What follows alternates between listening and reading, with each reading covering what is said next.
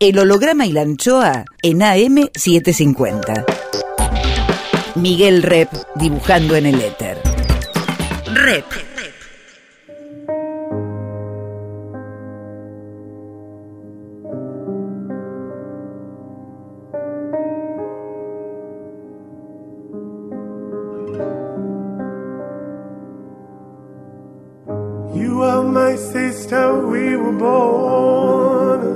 eres mi hermana.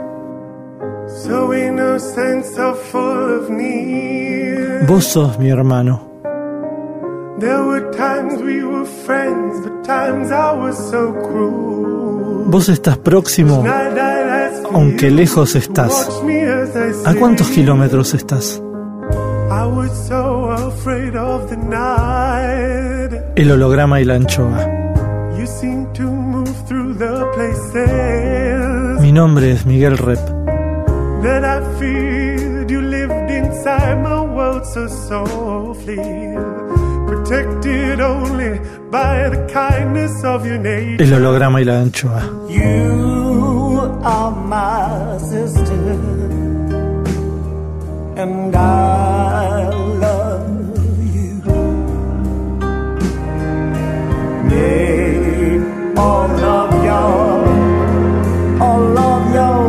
El holograma y la anchoa. Ustedes son mis hermanos.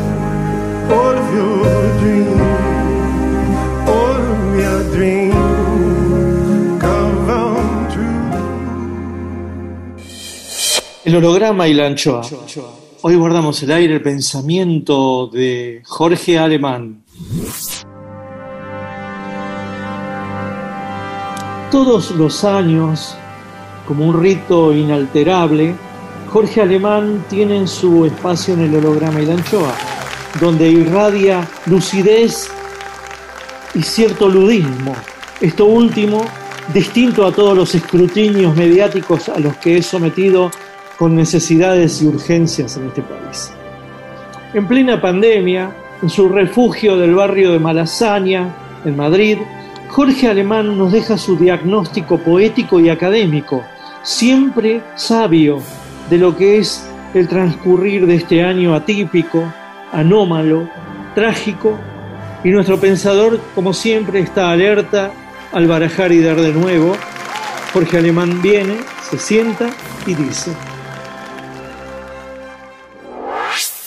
Hola Jorge, ¿Qué tal? ¿qué tal madrileño? Ah, estamos ya en, en tierra de nadie, Miguelito. Ya Es la nada, ¿no? estamos dentro de un régimen disciplinario. Acá hay toque de queda, este, un régimen disciplinario que por otro lado es insuficiente según la perspectiva de los médicos. Así, Ahora el único, el único que fue exitoso es el chino, pero pero es una dictadura.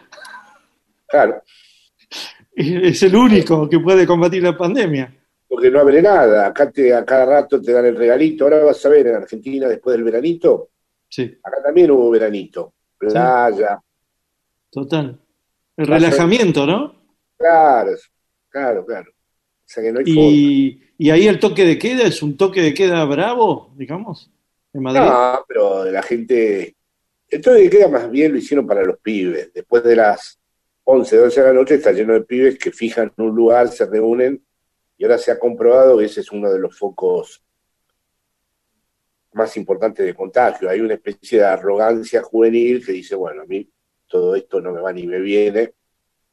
Este, y, y- y se vuelven por ahí asintomáticos y el la nueva cepa se contagia con mucha más este, facilidad. Hmm. Claro, es una historia de Francia- nuevas cepas. Dos millones de contagiados. ¿Y vos cómo te cuidas? Y bueno, no soy excesivamente todo lo estricto, son todos los de mi edad, que han muerto un montón. O sea, yo como en los restaurantes todos los mediodías al aire libre, Sí, solo, normalmente. sí. Eh, si me encuentro con otra persona, tiene que ser muy del entorno. Para, y si me saco la mascarilla, a la distancia. Este, y todos los cursos los suspendí, son por Zoom. Y lo que más daño me ha hecho, no ir más a Buenos Aires. Tremendo. Tremendo. Eso ha sido tremendo, ¿viste? Sobre todo en este momento de mi vida que no sentí que tenés por delante. Incluso estuve especulando en ir en diciembre o en enero, pero todos me dicen aquí que sin la vacuna no viajar es una locura. Sí, no solo por el avión, sino también por el relajo que va a haber. Claro. Sin la vacuna y digamos y también la mutación que va a haber a la nueva cepa, lo que pasó allá, ¿no? Claro. No, y además que si me engancho allá, que no tengo, por lo menos acá tengo algunas referencias mínimas, ¿no? Claro. Pero sí. No, no. Este. Por ahí en Argentina no hay nueva cepa y pasa el verano y. y La vacuna, según pase, si pasa la vacuna, ¿no? Sí, la vacuna. Pero la vacuna no va a llegar ahora, ¿eh? Es decir, la gente tiene una información, porque la logística de la distribución de la vacuna es complicadísima, ¿viste? Incluso eh, dejando de lado la Pfizer, que esa directamente con 80 grados bajo cero, ¿quién carajo la va, Claro. la va a tener? Todas las otras tenés que preparar unas estructuras. Pero claro, con la vacuna no sería, no volvemos a la vida que conocimos nosotros. Si esa vida, eh, toda la gente que he hablado, todos los epidemiólogos que conozco, la vacuna es un freno, pero no volvés a la cancha de fútbol, a Guerrina a comer pizza parado, eh, al concierto de rock and roll. Esto tendrían que pasar otras cosas. Sin embargo, los chinos lo hacen, ¿eh? Lo hacen, son los únicos. Sí, los únicos. ¿Y vos cómo, cómo metabolizás ese, ese, no sé si decirle duelo o qué, de, de una nueva vida? Re- eh, renunciando, renunciando a, a una sensualidad que ya era claro, es una humillación vivir bajo un régimen de supervivencia. Jorge Alemán. Dixit. O sea, mal. Decir que la alternativa es peor, pero eh, no eh, tener que estar alerta, bajar 20 veces la escalera y porque te olvidaste la, la, ma- la mascarilla, eh, reprocharte que estabas en el restaurante y se te cayó y no te la volviste a poner. Bueno, todo el cúmulo de rituales que hace al régimen disciplinario necesario para que esta, eh, digamos, este ejercicio sanitario sea triunfante, es a costa de una gran renuncia, ¿no? Y después, eh, personas nuevas no hay, porque de manera invisible y sin ninguna ley que lo dicte, no te encontrás ya con una persona nueva de encontrarte como mucho te encontrás con los de siempre y con los que tenés ya mucha garantía. Pero yo, que se lo visito a mis hijos y mis nietos y me saco los zapatos y conservo la, la mascarilla. Ellos me lo exigen porque tienen miedo ellos de contagiarme. Claro. Sí, hay que hacer un duelo. Es una vida, es una vida que no, eh, no estaba pensada por ninguno de nosotros. ¿no? No, hace nueve meses no estaba pensado, ¿no? No, no. Y No, el había- psi- Habíamos pensado en el neoliberalismo, sí, habíamos pensado en los estragos del capitalismo. Bueno, yo escribí un librito, se llama Pandemonium, hace un tiempo atrás, en tiempo real, cuando empezó el primer confinamiento en marzo. Cuando volví de Argentina lo escribí. Habíamos pensado, pero esto es lo increíble, estaba anticipado esto, pero uno, como vive bajo este mundo en donde todo lo que se anticipa y sabe que va a ocurrir, hasta que no ocurre, no toma nota del asunto, porque además te lo anticipan, pero nadie va a desviar, nadie desvía un milímetro nada. O sea, esta es la propiedad esencial de este mundo, que todo se sabe de antemano y, y luego ocurre. Claro. No, hay, no se cambian las conductas, no son preventivas. No, para nada. Salieron ya miles de papeles donde se hablaba de una pandemia del 2020. Igual este año, el 2020, es especialmente, recién vi un- una broma argentina de estas que hacen en vídeo con una botella de vino diciendo festejemos este 2020 como corresponde y la voz de la mujer pelada decía la puta que te parió. Es que es un año fatídico, un año horrible. Horrible, horrible. Horrible, horrible. Nada, nada que celebrar. No, nada, nada, nada, nada, nada. Y, y el psicoanálisis eh, se modificó algo por esta cuestión psicoanalítica, digamos, con esta cuestión tecnológica, es decir, esa cosa que tiene el teatro, el convivio, ¿no? También debe ser importante en el psicoanálisis. Ahora, psicoanálisis se hace por Zoom. Yo voy a la, yo voy a la consulta y atiendo a la distancia social, con las ventanas abiertas, ya no hay más diván, cara a cara, y después hay muchos que atiendo telefónicamente. Pero bueno, más que el, psicoanálisis se modifica porque la posición de los sujetos ya es distinta. Todo esto ya está teñido de, de angustia, de una noción de futuro bastante certera y por lo tanto angustiante, porque cuando el futuro se vuelve tan certero, eh, tiene una colaboración angustiante, porque si vos ya sabés que esto no presagia ningún mundo bueno, hay una inmediatez, además todo el mundo está atravesado por millones de quilombos, porque el capitalismo no está preparado para aguantar esto. Eh, tendrían que decir a la gente, bueno, encerrate tres meses, te garpamos, te pagamos el sueldo, te reducimos el alquiler, y con la gente tres meses encerrada tal vez se cortaría de manera importante. Los chinos hicieron eso, pero lo hicieron bajo las condiciones de su régimen. Y se negocia todo el tiempo con el virus, ¿viste? Te dejan salir un rato, la gente se encuentra en Palermo, la costanera, sale a correr, ahora se va a ir a la playita. Más, más, más, más Jorge Alemán en el holograma y la anchoa. Rep en AM750. Pero entonces la, la escena psicoanalítica cambió para vos. A mí me parece que casi todas las categorías filosóficas, psicoanalíticas y políticas han entrado en un gran proceso de liquefacción. Va a haber que pensar todo de otra manera. Otra cosa es saber cómo. Pero este mundo ya determina un antes y un después.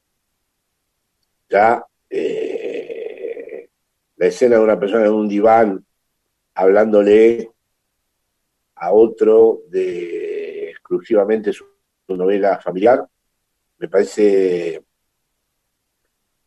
que ya está muy intervenida, que va a quedar muy invadida, que va a quedar muy capturada por, por todo esto que sucede.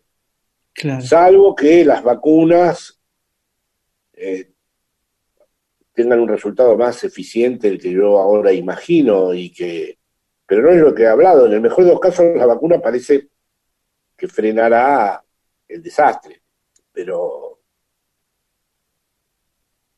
aparte que el delirio está en la calle también ya.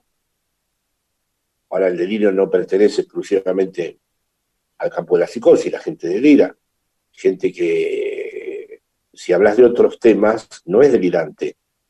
Pero te subí un taxi, el tipo era absolutamente normal, tranquilo, nos veníamos, veníamos conversando en el taxi con todo más o menos como lo que se podría llamar una conversación normal si existe eso. Eh, y de golpe un comentario en la radio sobre la pandemia, no sé qué comenté yo, y el tipo me dijo, ah, ¿usted se lo cree eso? Y dije, dice, ¿se cree esto? Y ahí me explicó todos los poderes, y entonces le dije, ¿qué poderes? Rusia, China, no, no, por encima de esos poderes, me dijo. O sea, hay una matriz delirante que ha tomado la vida social y que no es minoritaria, que tiene su una, fuerte cantidad de adeptos. Sí. Un signo más de un momento apocalíptico, parece. ¿Y es un terraplanismo que juega para la derecha o que juega para, para dónde, te parece a vos? Yo creo que finalmente, independientemente de los rodeos y del dibujo, juega para la derecha nunca va a jugar para la izquierda, porque la izquierda, quiera que no, exige razones, argumentos, no puede negar eh, una determinación científica, no puede eh, decir que la Tierra es plana, no, no, no, no, no, no puedo considerar que la ciencia no tiene la última palabra. Las Mm. cosas del ser humano, siempre lo consideré así además. Y siempre consideré que la ciencia es una ideología también. Entre las ideologías es la que acierta en este terreno para dar cuenta de esto. Entonces, yo veo que la derecha se lleva el gato al agua ahí. Porque Mm. ahora hay muchas manifestaciones, ¿no? Entonces, los telediarios dicen, no se sabe a qué ideología pertenecen, ¿viste? Es como un efecto Joker. Hay Sí. un quilombo en la calle tremendo, están rompiendo todos los días, pasó en Barcelona. Este, hay gente que no da más. Eso no va más al psicoanálisis. Gente que no da más, que sale y se confronta. Pero yo tengo la impresión de que a la larga, atrás de eso está una impugnación del sistema político y por lo tanto del sistema democrático. Ok. Y bueno, Mm. eso, eso tarde o temprano lo monopoliza, lo, lo, lo- porque además los propios personajes de la derecha son como ellos, son también megalómanos, muchos de ellos deliran, hay un eco, Sí. hacen eco a eso. Mm. El holograma y la anchoa. Musiquita que nos dejó Jorge Alemán. La versión de David Bowie, Pintato di Blue, que cantaba Domenico Modagno. Di Blue, Pintato di Blue. felice di stare lassù nel blu dipinto di blu felice di stare lassù penso che un sogno così non ritorni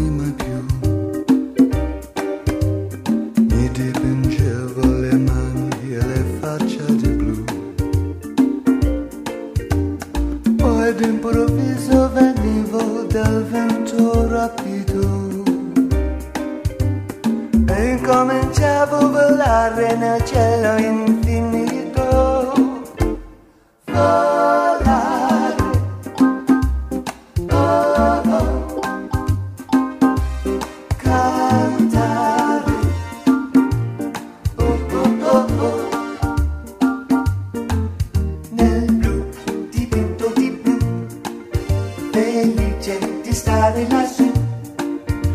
Volavo, volavo felice, buon alto del sole ed ancora più su.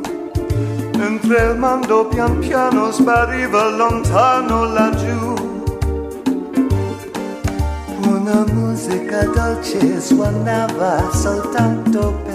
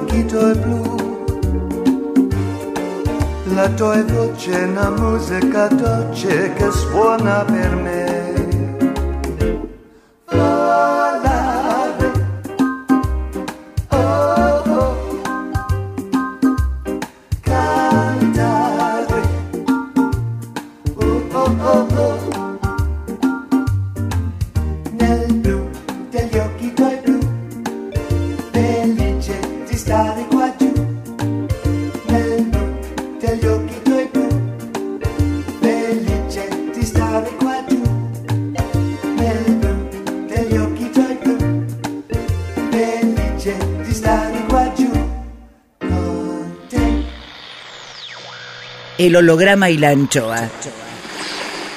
Volvemos con, Jorge Alemán, psicoanalista, lacaniano. ¿Y el virus está hablando? ¿Te parece a vos?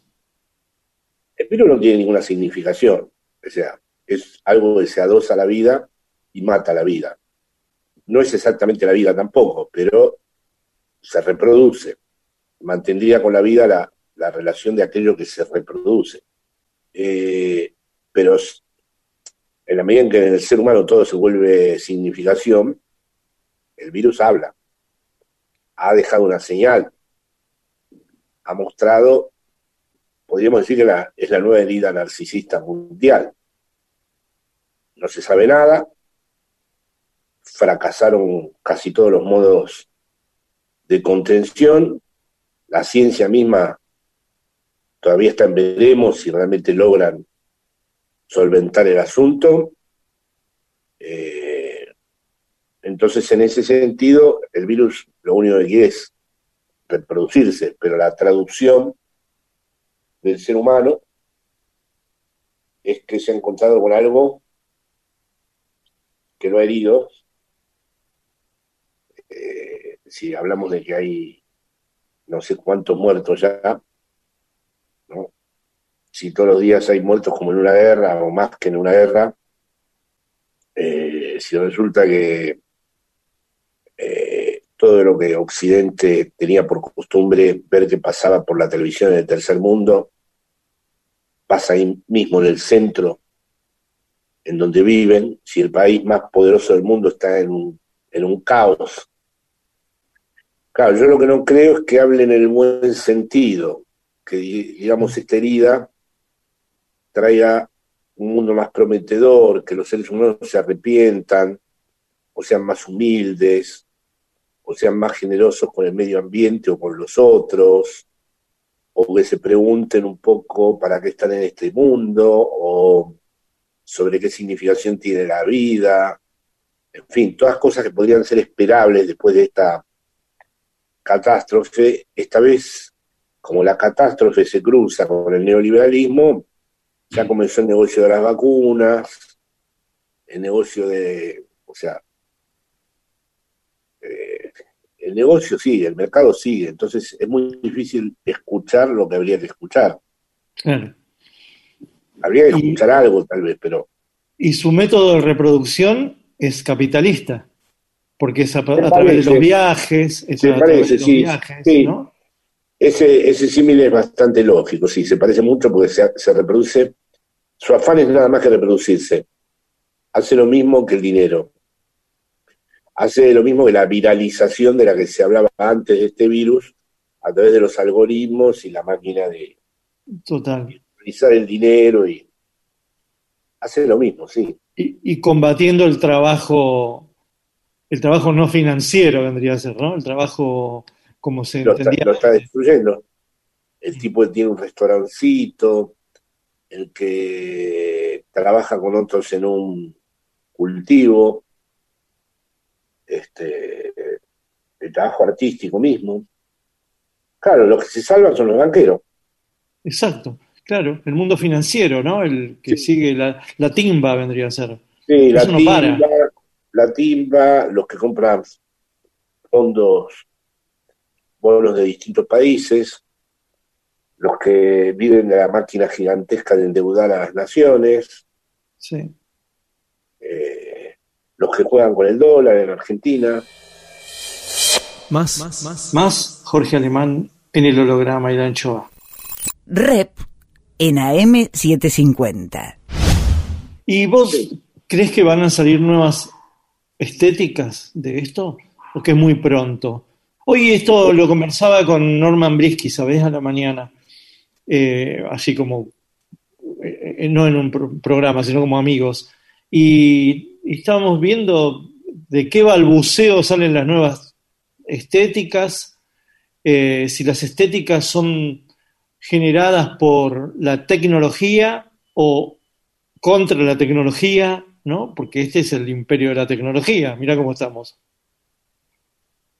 Sí, pero más allá de que se utilice como medio la tecnología o se la rechace, para que haya una nueva estética tiene que haber la irrupción de algo real que no estaba previsto y que no se entienda como tal y que los artistas en sus diversos registros intenten eh, dar cuenta de ello. Y entonces, eh, así se podría decir que hay una nueva estética. ¿Con qué contás por ahora? Con que ha emergido un real. O sea, traumáticamente ha surgido en la realidad. La realidad está tomada, está invadida. Algo que no tendría que estar presente está presente. Está la casa tomada. Es muy pronto todavía, como dijiste vos, eh, para saber si eso va a dar lugar tanto a una estética como a una ética. En el sentido de que habría que ver si la tecnología no ha capturado de tal manera a los seres humanos que ya los mismos no pueden dar. En otro periodo de la historia seguro que después de la pandemia, es decir, el cristianismo se hizo una epidemia después de una, de una epidemia real, ¿no? Eh, después de la llamada gripe española, que mató a 60 millones de personas, surgieron a principios del siglo XX todas las corrientes de, de las vanguardias. Pero ahora, la verdad, es que no sé. Mm. No sé. No sé. Eh, primero tenemos una dificultad hace mucho para producir algo nuevo. Todo lo nuevo viene ya como un principio de variación de lo ya hecho. Y esa no es una deficiencia. Eso es una valentía incluso. Hacer arte después del arte, escribir después de, de Shakespeare, de Cervantes y de Borges, hacer música después de los Beatles. Bueno, ya, o sea, el tiempo en donde se generaban cosas inéditas parece transcurrido. Ahora la pregunta es si esto que pasó establece un antes y después y un corte, de tal modo que vos digas, bueno, esto no se puede expresar del mismo modo. Yo tengo la certeza primera, que esto del mismo modo que antes no se puede decir, y que muchas teorías van a crujir por dentro, pero no sé de qué manera, porque bueno, eh, mientras no tenés tiempo, ¿entendés? Porque mientras tanto está la amenaza de que vuelva el fascismo. Bajo, digo fascismo para hacer una descripción fácil pero puede venir algo terrible. Ayer Hungría y Polonia se opusieron a las ayudas económicas, han hecho perder un montón de guita a ellos mismos y al resto de Europa para no ser controlados en los derechos humanos. O sea, para que no lo jodan ni con el LGTBI, ni con el feminismo, ni nada, han renunciado. Vamos a ver si lo hacen hasta el final, pero para España es un palo durísimo, porque ya habían incorporado a los presupuestos los 70 millones de, euros que iba a dar Europa. Entonces, ahí tenés un fenómeno de que por ideología, en este caso fascista, porque son los tipos renuncian, bueno, se están produciendo situaciones de ese, de ese tipo, ¿no? Mm. O gente que dice no se va a vacunar, o gente que dice que la vacuna es un invento para la dominación mundial. En medio de esa selva, vamos a ver qué es lo que. Me acuerdo Heide decía: solo en el peligro eh, crece lo que nos salva. Y ahora también es en lo que nos salva crece el peligro. Porque nos va a salvar la vacuna, la tecnología, la ciencia, pero no sabemos si nos está preparando también una gran nueva tenaza. Sí. Rep sigue en AM750.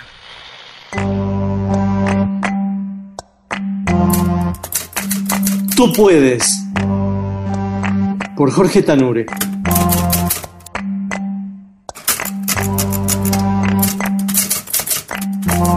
El abuelo era como era, teatral, muchas veces silencioso, aunque listo para disparar una por una sus máximas y dichos. Debíamos ir a verlo por respeto o consideración. No existía mucha conversación, sino algo casual que pasaba e invitaba a comentarios cortos. Hablábamos nosotros, exponíamos nuestras impresiones y dudas hasta que él, implacable, largaba una frase que escrita podría abarcar un renglón o quizás tres. Hubo un tiempo en el que me tomaba el trabajo de anotarlas en las últimas hojas del cuaderno del colegio. Por las tardes, con el rastrillo en sus manos, el abuelo olía el aire y daba el pronóstico del tiempo del día siguiente. Y otra vez, dos o más sentencias. En la mesa, esas sentencias podían transformarse en consejos que nadie pedía. Un día y a la distancia nos enteramos de su muerte, previsible por su edad. Los años pasaron y lo fueron cambiando casi todo. La antigua librería de la avenida de mi ciudad ya no era un pasillo sucio, desordenado y con más libros usados que nuevos. Hoy se respira allí el aire acondicionado y en los estantes nuevos se apilan libros brillosos y con lomos de colores.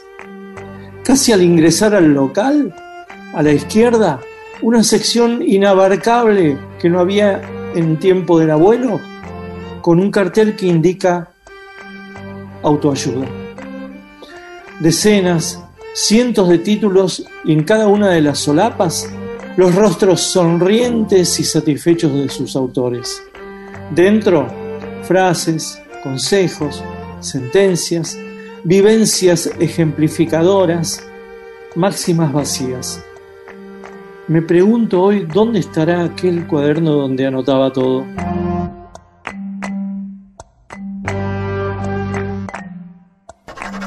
Tú puedes, por Jorge Tanure. Siga los textos de Tanure en www.jorgetanure.blogspot.com Miguel Rep dibujando en el éter. El holograma y la anchoa. Seguimos con, el pensador desde Madrid, el psicoanalista Jorge Alemán. Vos estás en un continente que vive quieto, digamos, salvo estas irrupciones en la calle, institucionalmente está bastante quieto. ¿Estás percibiendo Latinoamérica como algo inquieto? Bueno, te voy a decir que a España ya la veo muy cerca de Latinoamérica, porque también esta maldita enfermedad hizo caer las ficciones, ¿viste? La idea de que tenían una sanidad del carajo, la idea de que eran una gran potencia. Ya te diría que la Europa del Sur por supuesto, ahí están las diferencias, como decís vos, son países institucionalizados, la Unión Europea, el euro, no tenés el mismo militarismo, el dólar paralelo, el dólar blue, pero ha sido un duro castigo. Han visto que cuando volví a Argentina y descubrieron que no tenían respiradores, que no tenían camas, que la gente se moría en la calle, que no las podían atender, eh, descubrieron quiénes eran. Descubrieron que, al final había sido un país de turistas y dejaron de venir y ahora ya, este, no sé si no se arma un quilombo tremendo aquí también, ¿eh? Yo veo, sigo todo lo de Latinoamérica. Bueno, Argentina la veo tranquila en ese sentido. Es, eh, decir, ahí está, no se salva del desastre de la enfermedad, pero no están tomando los supermercados, ni desfila eh, el tercer Reich por la calle. Este, todavía no. Hay unas manifestaciones delirantes. El PRO no va a tener otro remedio de ocupar el espacio de la ultraderecha. Eso yo lo había cantado. Ahora en esta vuelta ya le toca decir cosas. Este, sí, espantosas, directamente. Cosas. Sí. por eso tal vez la categoría del mal hay que introducir en la política, porque hay maldad ahora, ahora, ahora llegó el turno a la, maldad y a los malos. Sí, y la, de, y, la, y la derecha no tiene escrúpulo alguno y son como los rebeldes, ¿no? Sí, son los rebeldes la derecha, son los, que se, rebelan a, a la disciplina. Claro. Es increíble. Quedarte en casa lo hace la izquierda. El tomar las calles lo hace la derecha, para provocar la trampa de vos también salgas a la calle. Por eso yo espero, hoy había la marcha de la militancia y todo eso, está bien, pero espero que lo hagan con responsabilidad y que no entren en el juego de salir a las calles a lo loco. Porque creo que hay que mantenerse en esta idea de decir, bueno, ustedes van a la calle. Sí. Porque es verdad que la derecha juega a la transgresión. Sí, es la nueva, ¿no? Pero también hay como un giro hacia la centro izquierda de algunos países en Latinoamérica que era, in- in- era impensable el año pasado, ¿no? La, cierta voluntad chi- en Chile, en Perú, los que estamos viendo en Perú, el cambio que hubo, lo de Evo, el el Yo hablé con Evo en, en Argentina en enero cuando estuve, un rato largo, y me resultaba, después de esa conversación, impensable. Si bien él no ha vuelto a ser el que gobierna, está el MAS. El manifiesto que escribieron contra la ultraderecha, que firmaron Arce, Alberto, Zapatero, Pablo Iglesias, me parece una cosa interesante. Como decís vos, la redacción de la constituyente de Chile puede ser una oportunidad. Vamos a ver México, pero hay algo. América Latina tiene siempre eso, ¿viste? Siempre está jugando el partido. Mm. Siempre, siempre está disputada la cosa, ¿no? Sí, pero, pero los cambios están siendo muy, muy veloces, ¿no? Antes, antes los periodos duraban más tiempo. No digo Bolivia, porque duró bastante, pero también la dictadura de Bolivia podría haber durado más. Macri podría haber durado más. Sí, Trump, si nos vamos ar- arriba, Trump podría haber durado más. Bolsonaro parece que no va a durar. Eso es llamativo. La dictadura de Bolivia, por ejemplo, yo creí que se iniciaba y, y nada, no. Un año. Este, Trump, eh, un mandato. Esa es la otra gran pregunta. ¿Cuánto de locura ex- eh, soporta el sistema capitalista? Porque Locura, ¿a, qué locura, a- a qué locura te re- referís? ¿A la locura de los propios A la mandatarios, locura digamos? fascista, a la maldad esta, a la maledicencia delirante. Por ejemplo, en Argentina tenemos varios exponentes, son personas Sí. malas, Sí. deliran, hay un montón de políticos y locutores que responden a este perfil. ¿Los elegiría de verdad el mercado para sostener las cosas? Hasta cierto punto, con la payasada de Macri. Duró lo que duró porque el propio mercado sabía que era un inútil. Habla, sigue hablando Jorge Alemán. Trump llevó a Estados Unidos a un, a un caos y a una falta de autoridad y de credibilidad en el mundo como no había habido nunca. Nosotros nos creamos con el, fin del mundo hasta que aparecían los norteamericanos y te salvaban, representando a la humanidad entera.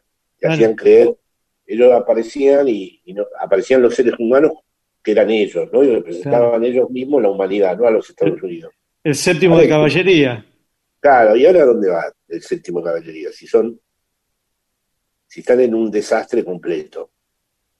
Entonces, ahí también hay una cosa de que por un lado ha emergido, es nuevo, hay un tipo de ultraderecha que no estaba, es internacional, tiene una misma matriz discursiva, pero habrá que ver si funciona o no funciona, porque Sí, a mí lo que, lo que me sorprende es que no hayan sido, no, no hayan tomado de aliado al coronavirus, que no lo hayan comprendido y que lo hayan tomado para sí. Pod- Podría haber sido un aliado y sin embargo no lo entendieron y cayeron.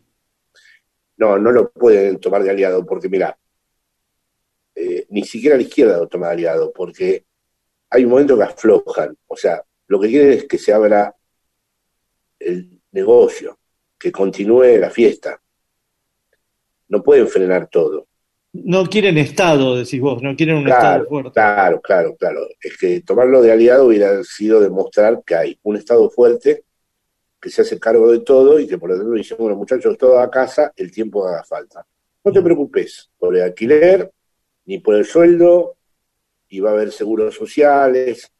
Bueno, eso no lo podían hacer. Al revés, lo que intentaron, acá en Madrid, el gobierno de la derecha intentó, tuvo que intervenir al último por la fuerza Sánchez con un decreto, porque alentaron a que fueran a los bares a tomar cerveza. Sí, sí, a la, a la matanza.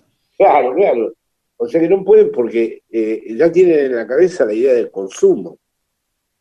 Entonces. O sea, atrás de todo este asunto de que decíamos antes, de la transgresión de derecha, está la obediencia también oculta, la obediencia al consumo, la servidumbre absoluta que tiene la idea de consumo. No pueden vivir si vos les decís que, bueno, que por un tiempo no podés seguir comprando cosas. Hay gente acá que está loca, no puede volver a ir al corte inglés. Ahora ya vas al corte inglés, que es, para los que nos están escuchando es un gran eh, shopping o supermercado, como quieran llamarlo, madrileño. Las grandes tiendas. Unas grandes tiendas, sí. Que ahora pueden ir con la distancia, con el jaboncito. Entonces, no se pudieron hacer aliados porque no se podían enfrentar al mercado, pues son el mercado. Y quieren. Entonces han apostado a la idea de combinar el mercado con restricciones. Los que intentaron ponerle un poco de freno al mercado en nombre de la vida han sido los gobiernos nacionales y populares, los gobiernos progresistas, como quieran llamar, como hizo un poco Sánchez acá, como hizo Alberto allá, y hasta cierto punto, porque es dentro del capitalismo y el capitalismo te pide, acá en agosto fuimos toda la playa, yo fui a la playa con mis hijos y mis nietos. Me puse en la mascarita y hice la experiencia por primera vez en mi vida de estar en la playa con el barbijo. Con el barbijo puesto y pero no, no, se podían, porque atrás de la transgresión y atrás de la este desafío que le tienen al Estado y a la imposición, a vivir como Foucaultianamente, como si ellos fueran los que no quieren la sociedad de control, está la obediencia absoluta al consumo, a no me quites. Claro. La, libertad de mercado, digamos, no la libertad. Claro, exactamente. Atrás de esto, esta famosa libertad no es otra cosa con que el amo del mercado. Es libertad, es la libertad de consumir, la libertad de ir a, a, hmm. cosas. Hmm. El holograma y la anchoa.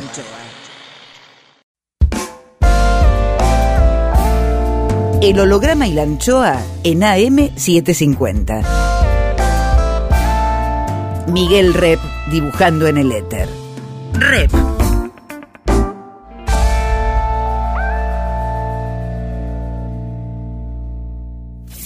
Cuadritos finales. Desde Madrid, el pensador, el psicoanalista Jorge Alemán. La Pero, ¿a qué atribuís el fracaso de Trump?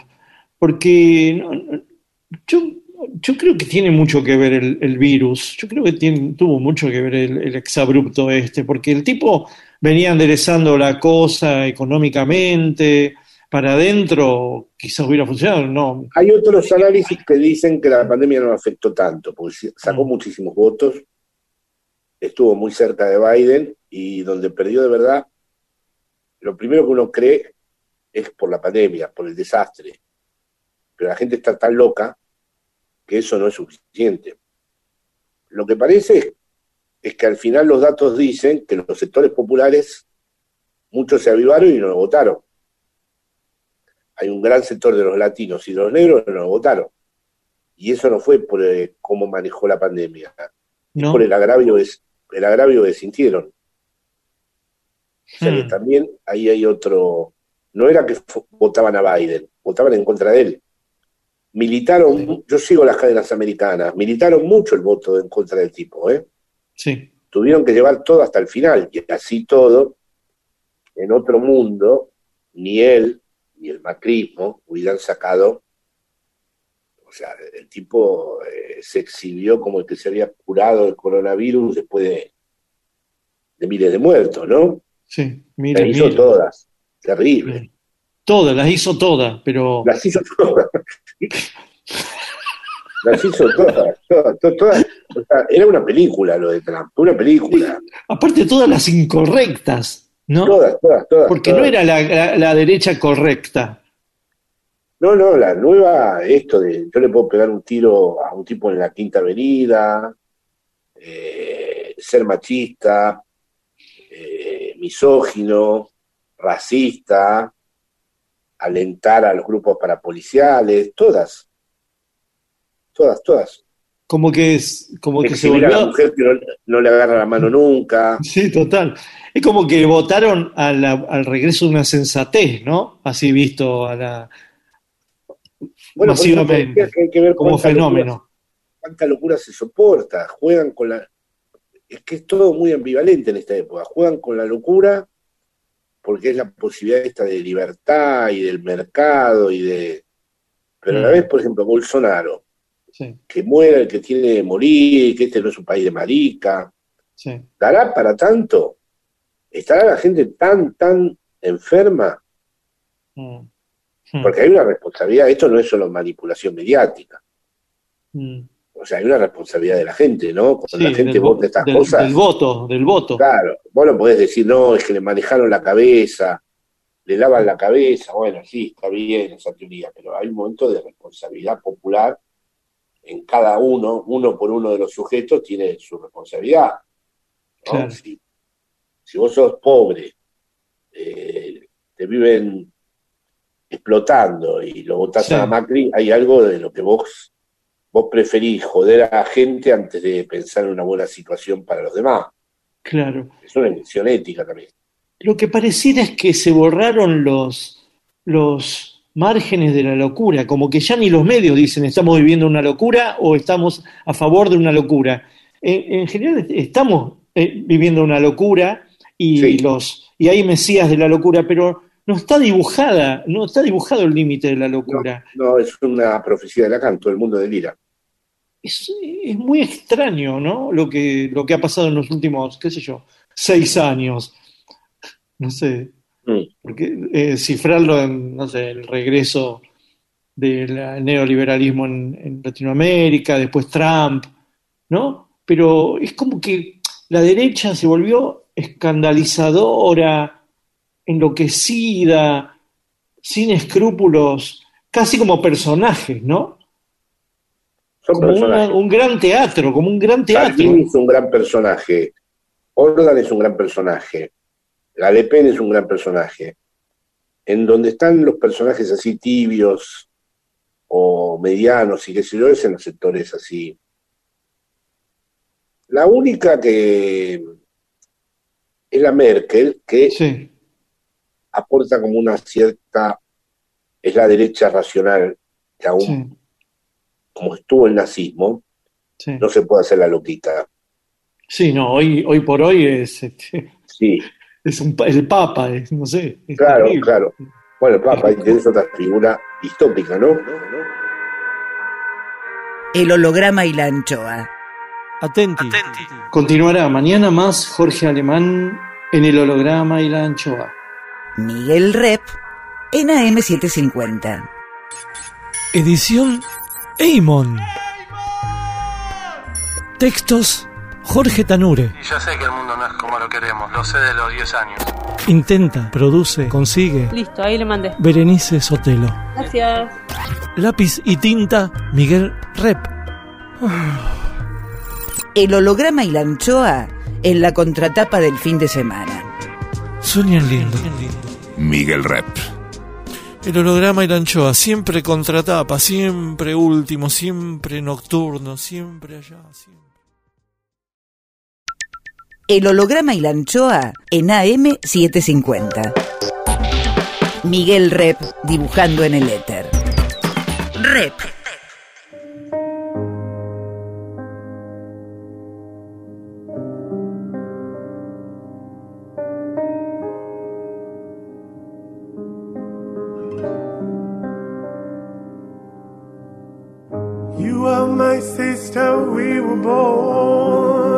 Tú eres mi hermana. Vos sos mi hermano. There were times we were friends, but times I was so cruel. Vos estás próximo, aunque lejos estás. ¿A cuántos kilómetros estás? El holograma y la anchoa. Nombre es Miguel Rep. that I feared. You lived inside my world so softly, protected only by the kindness of your nature. El holograma y la anchoa. You are my sister, and I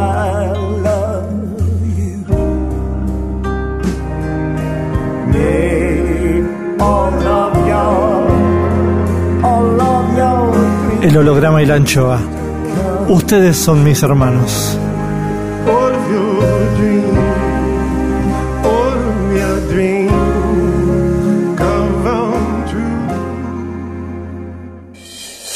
El holograma y la anchoa. Hoy, Segunda parte de Jorge Alemán. Jorge, ¿qué, qué estabas haciendo vos el 8 de diciembre de 1980 cuando matan a Lennon? Estaba caminando por la avenida Río Rosas en Madrid, giré la cabeza y en esa época, como no estaba ni internet, ni los móviles, ni nada, eh, y yo llevaba toda la mañana en la calle y había ya almorzado, vi el titular del diario. O sea que yo, yo vi en primera plana el titular y estaba con dos amigos y no encontré... eh, eh, claro, yo soy un friki de los Beatles. Eh, yo no pude, ellos también quedaron choqueados, porque la noticia era para, para todo el mundo muy impactante, pero en mí era más que impactante, era como que yo no comprendía, es como que para mí era inconcebible el asunto, como que no, no, no podría, eso no hubiera podido suceder nunca, ¿en qué mundo sucedía esto? Claro. Sí, era como de otro mundo, ¿no? Sí, sí. ¿Y por qué ellos, los abocados, justo ellos, a la... porque la simpatía por el demonio era invocada en la otra banda. Eh, pero al final, al que apuñalaron también en su casa, a George, a George Harrison, que se salvó porque él mismo también logró darle al tipo con un palo. Pero claro, cuando matan a Lennon, es una cosa. Y bueno, hay un montón de teorías conspirativas, como ya sabes, ¿no? Sí. ¿Y, ¿Y cómo te imaginas que hubiera sido Lennon si hubiera vivido estos 40 años? Hoy justamente tuve un pequeño disgusto con, como fans que soy. Eh, Yoko Ono ya está enferma, tiene 87 años y le deja la dirección de todas las empresas al hijo, ¿no? A Son Lennon. Y el otro, el primero, Julián, se quedó sin nada. Es decir, Julián, eh, bueno, son las avata- la- los avatares de la vida, pero como a mí siempre la injusticia me, me resulta algo que me interpela, es como que ese otro hijo él no consideró todo a partir de Yoko, ¿no? ¿Cierto? Entonces, ese aspecto de Lennon, pero bueno, no sé, este, Lo, lo, lo, lo cuestionaste, digamos, lo, eh, lo- has No. cuestionado. separo, eh, es que esta es la, la cuestión interesante, ¿no? Como uno en la vida llega un momento en donde hace una distinción muy clara entre lo admirable o la emoción o lo que realmente siente con la música y, y no se identifica, no, no están funcionando como un ideal ninguno de los personajes. Me gusta verlos, ¿no? Por ejemplo, últimamente en la pandemia he accedido a un montón de material de estudio, ¿Ah, sí? dando temas, sí, sí, sí, sí. Pero gra- grabaciones, filmaciones, Sí, sí, los veo vocalizando. Es impresionante, eran grandes cantantes, ¿eh? ¿Cómo vocalizan? ¿Cómo la meticulosidad? eh, son muy jóvenes y se toman un laburo para empezar con, con la grabación, vocalizando el tema, a cada rato poniéndose en desacuerdo, que no consiguen verdaderamente eh, coordinar las voces, de cómo entran, a cada rato interrumpen, pero, pero me sorprende la exigencia que tenían y la versatilidad que tenían como cantante, eran muy buenos cantantes. Y tengo muchos materiales que veo. Este, el otro día me vi uno que tardaron Think for Yourself, la de Harrison. Think for yourself, na, ni, na, na, ni, na, na, na. Bueno. sí. El, el comienzo, eso estuvieron ahí. Ringo estaba hasta las pelotas. Este, porque no arrancaban nunca. Cada rato Claro. había un- una voz que no. ese periodo donde usan mucho las tres voces, Claro. ¿no? El que canta y el corito. Claro, hay un periodo donde las tres voces son Sí, tanto en los covers de los primeros discos sí. como en Beatles for Sale y Rubber Soul. Rubber Soul es el apogeo de todas las voces. Todo el tiempo están todas las voces. Sí, sí, sí. Pero la- todas las voces también llegan hasta, hasta Let Be, ¿eh?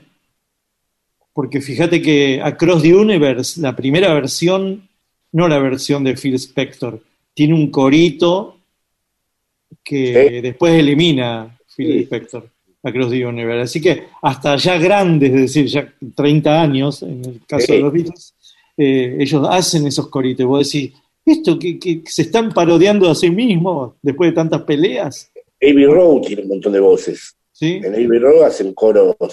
Bueno, claro, hay temas de Bach, Claro. casi, ¿Eh? ¿no? Hay temas como de Bach, hecho.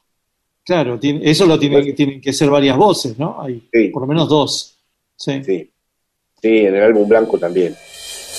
Más, más, más. Más Jorge Alemán en el holograma y la anchoa. Rep en AM750. Pero vos, cuando lo matan a Lennon, eh, ¿vos lo estabas escuchando a Lennon?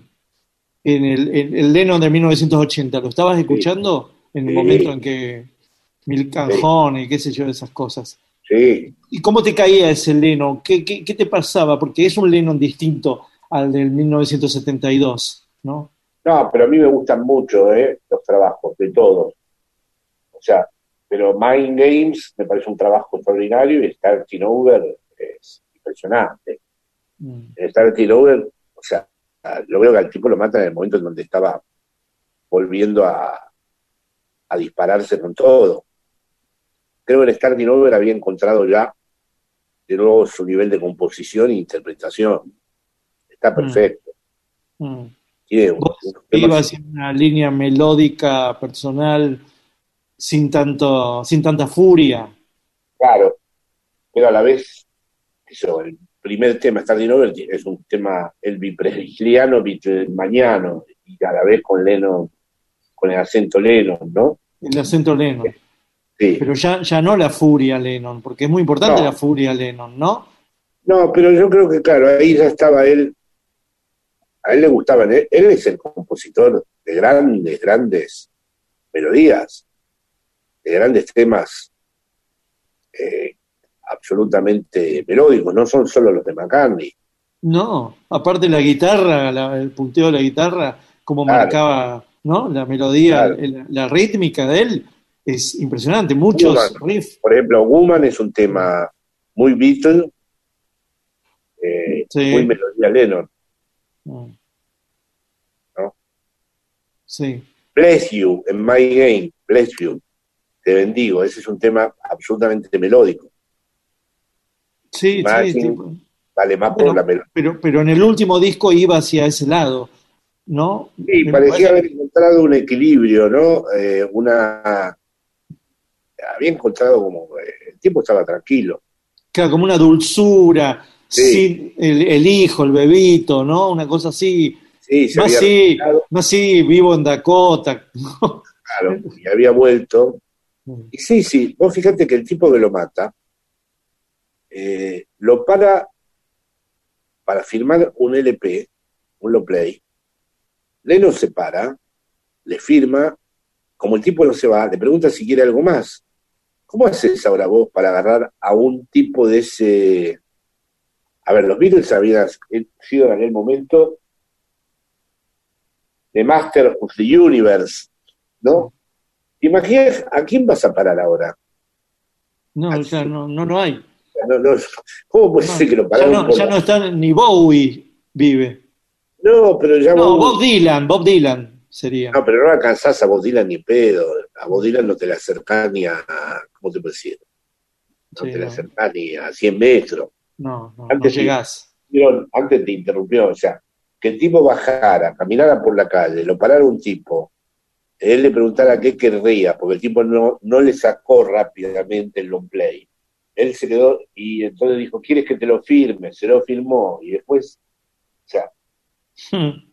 es que también los Beatles procedían de un mundo donde compartieron la misma habitación, donde hicieron Claro. giras este, horrorosas, donde, es decir, Claro. no, no llegaron a estar, no conocieron el mundo de las Star, y luego el efecto Lennon produjo un nivel de paranoia, a partir de ahí, ninguno, van todos con los cintos guardaespaldas. Ahí se inauguró la desconfianza entre el ídolo y los seguidores. Claro. El holograma y la anchoa. Clima musical, Jorge Alemán. together Lennon. Starting Over, we have grown. Although our love is still special. Let's take a chance and fly away somewhere alone. It's been too long since we took the time.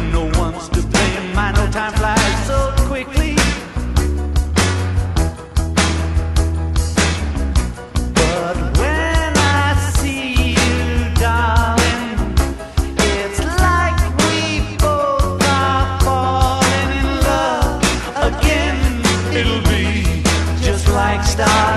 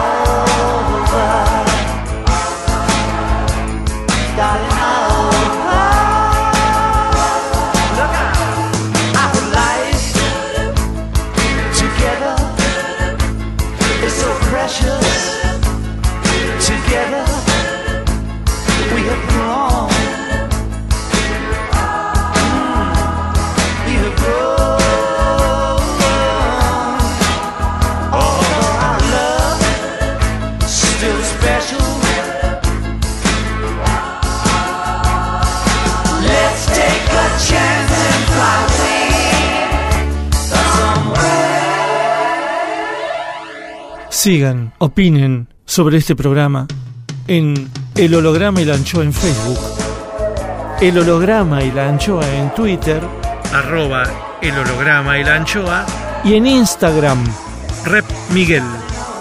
Seguinos en las redes. Rep sigue en AM750. El recepcionista de arriba. Juicio al invitado. Como todos sabemos, está científicamente comprobado que cuando morimos, subimos al cielo, nos reciben para testearnos en el juicio final. Todo lo que hicimos, deshicimos y omitimos en vida es examinado por un barbudo con alas llamado el recepcionista de arriba, quien juzga si somos recibidos en el paraíso, nos penitencian para aguardar en el purgatorio o nos destinan forever al infierno. Nubes, leve viento, ausencia de olores. Examen, examen, examen más. Cuadrito 1. El recepcionista del Riva recibe a Jorge Alemán. Comienza el interrogatorio. Ahora que se murió, señor Jorge Alemán, ¿qué le faltó por hacer? Nada. Señor Alemán, ¿cuál fue su pecado personal preferido? La impaciencia. ¿Ha sido en vida soberbio? Fui joven. ¿Dilapidador? Sí. ¿Ha sido en vida revanchista? No. ¿Ha sido violento? No. ¿Ha sido envidioso? No creo. ¿Procrastinador? Sí. El recepcionista de arriba. Miguel Rep dibujando en el éter. El holograma y la anchoa. Volvemos con... Jorge Alemán, psicoanalista, lacaniano. Ya es, ya es difícil ver un grupo de amigos, ¿no? Como eran los Beatles. Ya, No, empiezan a haber individuaciones, ¿no? Individualidades. Es muy inglés la idea de hacer cosas en grupo. En Estados Unidos no había habido jamás eso, salvo los grupos negros. Eh, es muy, muy inglés lo de la formación colectiva. Sí, es verdad. Es verdad. Y estaba pensando si en literatura ocurre algo de eso, ¿no? Porque en, en la literatura norteamericana sí hay, hay amistades. Sí, Y en la poesía también, ¿no? sí. No sé yo, no La solo en la generación Beats. beat, ¿no? La generación beatnik. Eso es, es hay, hay, hay, hay mucha amistad ahí. Sí. No, periodo 60, 70, Jack Kerouac, todo ese mundo. Allen Ginsberg. Sí, y, y también es un mundo del que no hay más, o sea, no va a haber ni... El día vi una película sobre Abby Hoffman, bueno, una serie sobre Jack Rubin y Abby Hoffman en, en el proceso de Chicago. sí, Eh, ya ni nos podemos representar como fue el mundo hippie de aquel entonces, exacto. Eh, pero es verdad que había una sensibilidad de armar algo colectivo también. Bueno, estamos hablando de la amistad, ¿no? Estamos hablando de un grupo de cuatro Claro. amigos. Básicamente Sí, cuatro sí. amigos donde cada uno tiene una tipología que compensa a la otra, ¿no? Es un- Sí. una especie de una sola persona hecha con cuatro elementos maravillosos. Y yo estuve hablando mucho últimamente de, de Kino, obviamente, y de Mafalda, que es en realidad es una tira de amigos y es de la misma época, ¿no? Sí, sí, él era un fan de- también. Sí, pero es una tira donde el tema es la amistad más que la nena contestataria. Y ahora me agarró una angustia por todo esto que estamos hablando, porque ¿cómo se van a generar nuevos grupos de amistades? ¿Cómo, cómo No vamos sé, a hacer, cómo vamos a lo amigos ahora? No sé, no sé qué decirlo. Nuevas amistades. Es, ¿eh? es verdad que Kino era todo un contrapunto entre todos ellos. La, la, la, la, la- el gran encanto era el, colectivo constituido por esas voces distintas que entraban entre sí. En...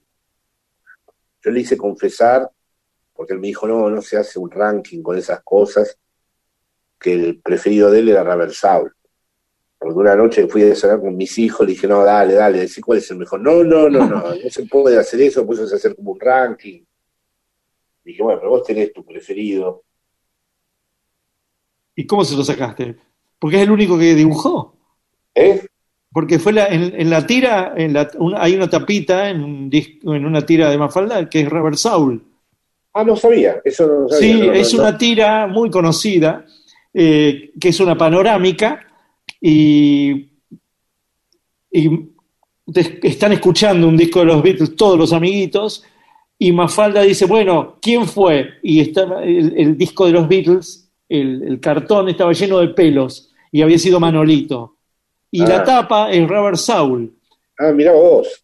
Y después creo que dibuja la tapa de Abbey Road, pero ya como ilustrando, no en Ah, no, no, no sé, no, no, no tenía idea de esto, no, no. Yo creo que como estaban mis hijos, porque él me paró en seco como diciendo que a él no le gustaban Mm. hacer este tipo de, campeonato. de caracterizaciones de quién era, ¿no? La verdad que él además me habló siempre muy generosa, eh, muy generosamente de todos los demás artistas, Mm. incluso de dibujantes españoles a los que yo no tenía en consideración, Sí. fue por él que los empecé a mirar con más respeto, porque él los... Él hablaba de ni considerabas vos. No, no, ahora no me viene el nombre del que eh, dibuja en el país. Ah, Peridis. Sí, le encantaba él. Es raro. A mí también me causa extrañeza eso. Sí, le encantaba, le parecía extraordinario el tipo y Sí. Muy raro. el roto también le gustaba mucho. Bueno, pero Roto es un campeonazo. Ese sí. Sí. Bueno, el. Roto, eh, Quino, Quino, cuando gana el Quevedos, eh, es nombrado jurado del próximo Quevedos, Mm. ¿no? Viaja a Madrid y en la primera reunión del jurado, el cual era el presidente, él entró y dijo, yo no sé ustedes, pero para mí es el Roto, ¿eh? yo no, me- no me mueven de ahí. Y el próximo fue el Roto, el Quevedos. Claro. Era clarísimo que para él era Claro. Goya, el Roto Claro. era Goya. Claro. ¿no? Ahí no la chingó. No, pero eso que decís vos de que las relaciones esas, no sé, es otra pregunta, no sé. Es que estamos en un momento de comprender más que de concluir. Jorge Alemán, Dixit. claro, est- eh, estamos en- viven- viviendo, ¿no? Sí, No hay, Sí. no, hay, no hay tiempo para la reflexión, ¿no? No hay tiempo No. para la- las moralejas ni nada de eso. no. Y vos Y- andás por la calle, andás por Buenos Aires, No, camino poco, eh, ando por la reserva, ando por lugares donde no me cruce con gente. Camino mucho, pero por lugares como verdes, vendría a ser. claro. ¿no? Pero no, no la camino, no la camino mucho, no, no, estoy muy, muy en casa, muy en el estudio, ¿sabes? ¿Y, y, y tu poesía? ¿Cómo anda eso? Ahí estoy, sí, eso estoy. Porque me imagino que estás muy en casa y que debe- debes elaborar. Sí, eh, pero más viste la poesía no depende, la- así como lo de estar en casa puede servir para hacer un ensayo, por ejemplo, Pandemonio me lo hice en el primer confinamiento, donde solo podía salir una hora al día. En la poesía no, porque la poesía vos no la podés llamar, No, te llama ella. Entonces, eh, ahora tengo unas cuantas, unos cuantos poemas de, de los últimos tiempos donde fui llamado, ¿no? Pero estoy más bien, el asunto es no dejar pasar el momento, pero no te puedes poner a trabajar y decir, bueno, hoy me voy a poner a escribir un poema. no, no me refería a eso, me refería a si te irrumpía, ¿no? Si te irrumpía. Y sí, a cada rato, sí. ¿Y la registrás enseguida o la musicalizás, digamos, solamente? No, no, no, no, no, no, no. En cuanto tengo la música, la escribo en el teléfono. O sea, la cuelgo directamente en el Facebook porque si no se me escapa. Después Mm, las recojo y ya veo cuál merece. Pero en cuanto le pi- o sea, en cuanto le encuentro el ritmo, sí, porque viste que vos no tenés que informar nada, ni comunicar nada, ni transmitir ninguna vivencia, ni expresar nada en un poema. Es decir, na- no hay nada de eso en juego, es, es, un, es una tensión in- imposible de resolver entre el ritmo y el hábito de las palabras, entre la voz y el lenguaje, entre la sintaxis y el sinsentido. yo. Son, son todos Sí, sí. dilemas, todo dilema de ninguno tiene resolución y encima el que escribe es una circunstancia. O sea, un, un- jugador. claro, un jugador, alguien que, o sea, a mí me hace mucha gracia porque como las juego en Facebook, la gente me dice, ¿qué te pasa? Estás pasando por... Y no, o sea, yo puedo escribir un poema que en su lectura inmediata dé como una sensación de algo muy oscuro Sí. o muy abismal y acabo de estar tirado en la playa en una, Sí. Hedonismo total. No, no, no tiene nada que ver. No, no, no, no. Siempre les digo, no tiene nada que ver con mi estado de ánimo. Yo configuro algo que Mm. me atraviese y que no, no, no. O sea, Y probablemente si estuviera en un estado de ánimo- negativo, incluso, no sé si, si escribirías. si escribí un poema. sí. ¿Y son distintas las lucideces del ensayista que la del poeta? Sí. En el momento en que vos decís, estoy en eje para hacer ensayo, estoy en eje para, para- para generar esta musicalidad, ¿son distintos esos Jorges, digamos? Esas lucideces. Pero yo prefiero, eh, o sea, en mi caso, no sé, porque no, no me atrevería a afirmar nada sobre el valor de lo que hago, pero yo considero más importante al poeta que al ensayista. Yo creo que la poesía tiene un nivel de captación en la antena poética, eh, el del encuentro con lo real es más este, potente, ¿no? Que, porque los ensayos muy rápidamente es muy fácil quedar atrapado en la madeja de conceptos, mientras que la poesía es un pensamiento que no tomó la forma del concepto, y es un pensamiento. Es mentira que sea afectividad o algo irracional. No, es un pensamiento. Y cuando uno lee a los grandes poetas, vive ese pensamiento. Lo que pasa es que es un pensamiento que es verdad que te hace sentir, que te hace vivir, que te hace, que te sacude, pero eh, eh, la cosa está pensada en el poema. Y bueno, yo pienso que sí, que originalmente el pensamiento nació de la poesía, no fue eh, Mm. al revés. En primer lugar, la poesía. Mm. Rep sigue en AM750. El holograma y la anchoa. El recepcionista de arriba. Oh my God. Juicio al invitado. Hay gente que espera entrar en el paraíso, pero hay muchos en el paraíso que esperan que entre cierta gente. Cuadrito 2. Continúa el interrogatorio a Jorge Alemán. ¿Ha sido en vida celoso? Fui joven. ¿Ha sido en vida avaro? No, ¿Ambicioso? si se lo compara con el deseo, sí he insistido en algunas cosas que me interesaban, pero no materiales precisamente. ¿Hasta cuándo fue joven? Hasta ahora. ¿Le ha quitado el novio o novia a alguien, señor Jorge? Nunca. ¿Ha sido supersticioso y o religioso? Supersticioso. ¿Muy supersticioso? Muy supersticioso cuando juega a Argentina. ¿A qué persona le dio alguna vez un beso o la mano en vida y ahora ve la foto y se avergüenza? No, ninguna. Ahora que subió al paraíso, ¿a quién quiere saludar, a- abrazar acá? A mi padre y a mi madre. El recepcionista de arriba. El holograma y la anchoa. Someone's gone out fishing. Someone's high and dry. Someone's on a mission to the lonely Lorelei.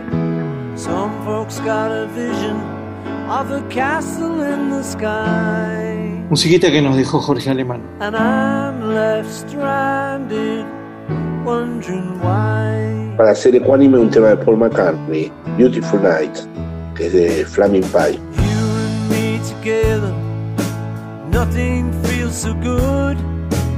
Even if I get a medal from a local neighborhood, I won't need a castle. They've got castles in Versailles. And I'm still stranded, wondering why.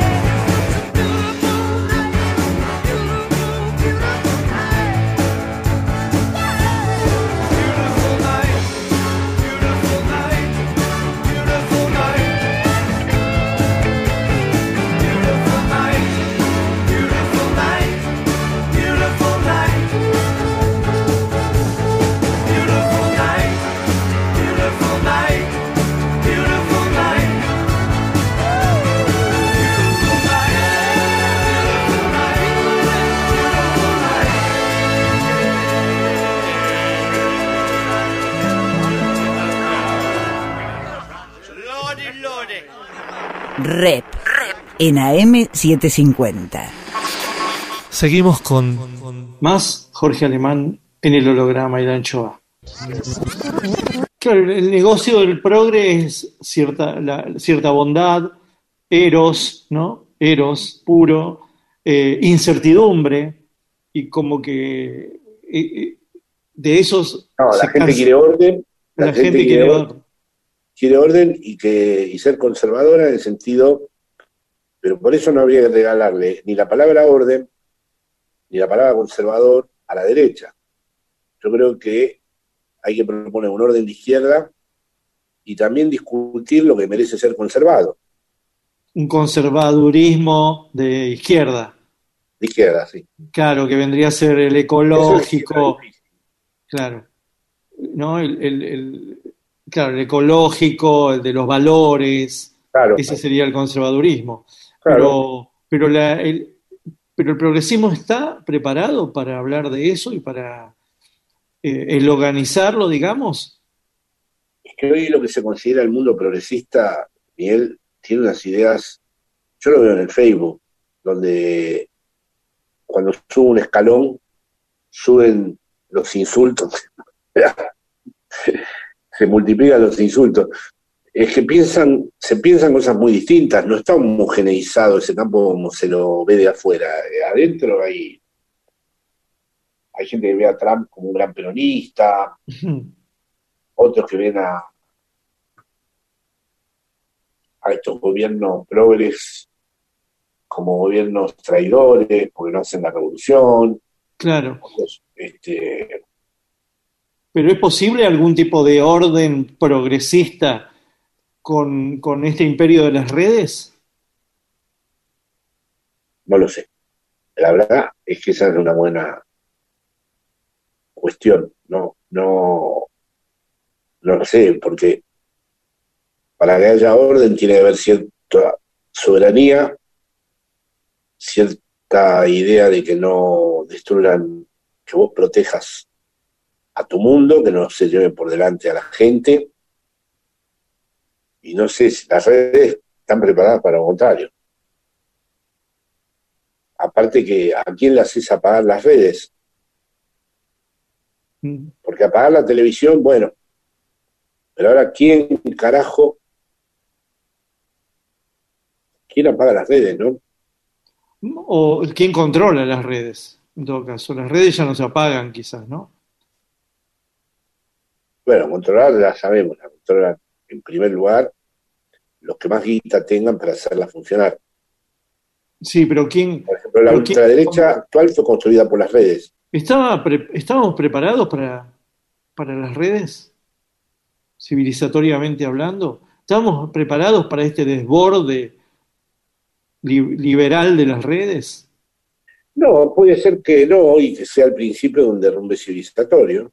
Puede ser que sirvan, como algunos creyeron, que era la democratización definitiva y la inteligencia colectiva. Eso, eso ya, ahora despiertan ya muchísimas dudas. Y ahora más bien está cerca la otra hipótesis, que este sea el derrumbe, que las redes eh, imposibiliten, bloqueen toda posibilidad de emancipación, todo proyecto de transformación real de las cosas, que todo se virtualice inmediatamente, que todo se reintegre en las redes, que las redes coman, se coman cualquier acción humana, cualquier experiencia. Muchas veces cuando yo escribo en, en un diario, Sí. eh, en página, eh, observo lo que ponen abajo el artículo. No digo que les guste o no, sino que ponen cosas que no tienen nada que ver con el artículo. Claro, una Sí, opinión, ¿no? redes Una opinión. No, no. Claro, es como que el artículo es el pretexto para que cada. Ojo, después hay muy buenas lecturas, incluso comentarios críticos buenísimos, pero en muchos casos hay un automatismo de escribir y así prolifera una cosa en donde Mm. te preguntas si al final valió, tuvo algún sentido escribir eso. Bueno, lo que, lo que ocurre también es que eso antes lo escribías para una minoría y ahora esa minoría no existe, es una mayoría de, eh, de lectores eh, que son, no hubiera llegado de ninguna manera si no fuera por las redes. No claro, claro, pero ahí está la cosa. Entonces, en ese quilombo, en ese, en ese magma, en esa gran cantidad, Estamos metidos. estamos metidos, claro, y no, y aparte en esa cantidad de gente van a aparecer los boludos, las boludas. Y aparecen también gente, por ejemplo, ¿No? yo lo veo con esto del Zoom. Eh, por un lado digo, es terrible no poder, porque para mí era muy importante hablar Sí. y hacerle preguntas a la gente que me estaba escuchando. Pero ahora resulta que aparecieron los de México, los de Colombia, o sea, eh, está este otro efecto y por eso uno está atrapado en esto. Claro. Lo mismo que cuando vuelvo a página 12, de golpe me responde un colombiano, un chileno. Por, por primera vez hay un arco de interlocutores, Total. ¿no? Globalizado, Claro. tremendo. El holograma y la anchoa.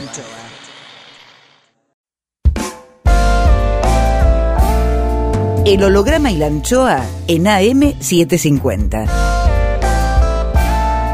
Miguel Rep dibujando en el éter. Rep.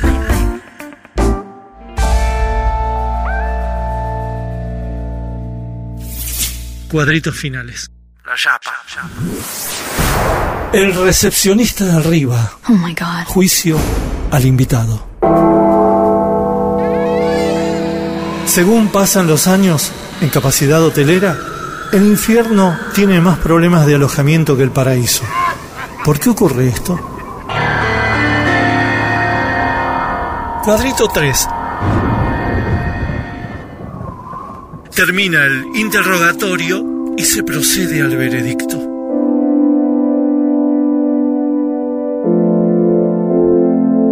Señor Jorge Alemán, ¿se ha muerto rebelde o dócil? Rebelde. ¿Ha sido revolucionario o demócrata? Las dos cosas. ¿Cree que va a ser necesario el psicoanálisis después de la muerte?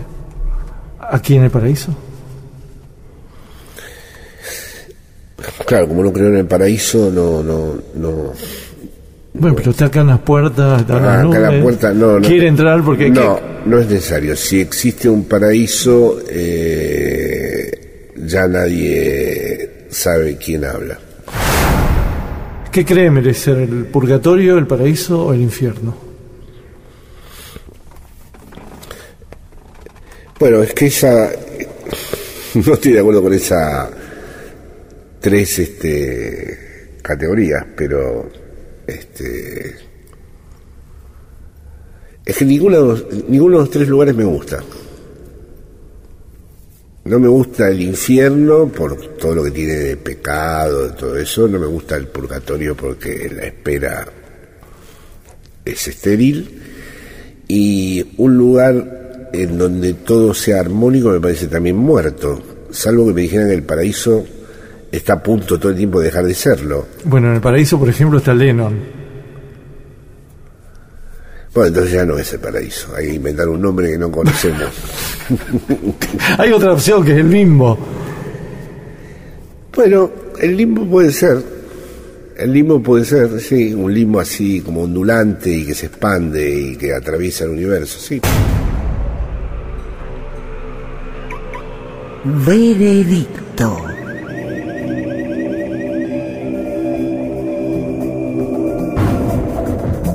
Partir de las segurísimas y sabias respuestas del señor psicoanalista, un hombre para nada ingenuo, con todos los mecanismos de quien conoce el alma humana individual y colectivamente, y por ello, sabedor de los pecados y de la imposibilidad de sustraerse a ellos, sentenciamos al señor Jorge Alemán, a pesar nuestro, que nos perdemos su discurso por un rato, a vagar un breve periodo por el purgatorio. Purgatorio. Purgatorio. Precisamente por no creer en él.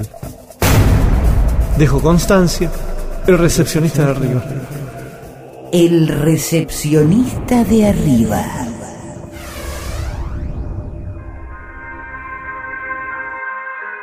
El holograma y la anchoa. Miguel Rep en AM750. Edición Eimon. Textos Jorge Tanure. Sí, para algunos es más horrible que para otros. Es injusto el mundo, es una mierda. Intenta, produce, consigue. Listo, ahí le mandé. Berenice Sotelo. Gracias. Lápiz y tinta Miguel Rep. El holograma y la anchoa en la contratapa del fin de semana. Sueñen lindo. Miguel Rep. El holograma y la anchoa, siempre contratapa, siempre último, siempre nocturno, siempre allá. siempre-